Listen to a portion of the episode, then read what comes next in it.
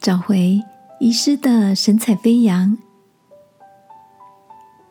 晚安，好好睡，让天父的爱与祝福陪你入睡。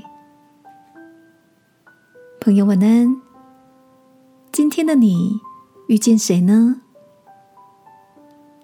我的高中同学安娜在三年前辞去朝九晚五的工作，在家跟看护一起看顾她罹患失智症的母亲，看着妈妈慢慢失去记忆。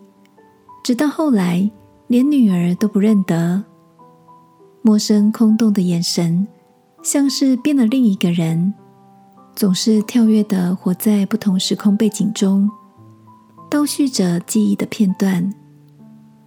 艾娜很难接受，从前精明干练的母亲，现在有了这样的改变，时常暗自垂泪，花了好多的时间调试心情。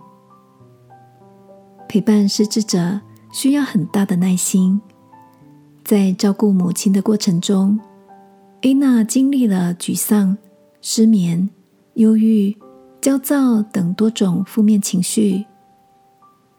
直到某天，看着镜中憔悴的脸庞，才蓦然发觉，虽然失忆的是母亲，但在某种程度上，她好像也遗失了。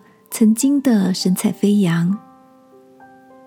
于是，艾娜试着每天拨出一点时间跟自己独处，有时散步到巷弄中的咖啡馆，喝杯香醇的拿铁；有时关上房门，播放喜欢的歌曲，看着窗外的蓝天白云发个小呆。这些放松的时间，成了生活中微笑的光点。让他找回继续前进的力量。亲爱的，现在的你是否也感到心灵干涸、身体疲惫？耶稣鼓励我们常常用祷告来靠近他，因为在它里面有生命的泉源哦。今晚，让我陪你一起在祷告中。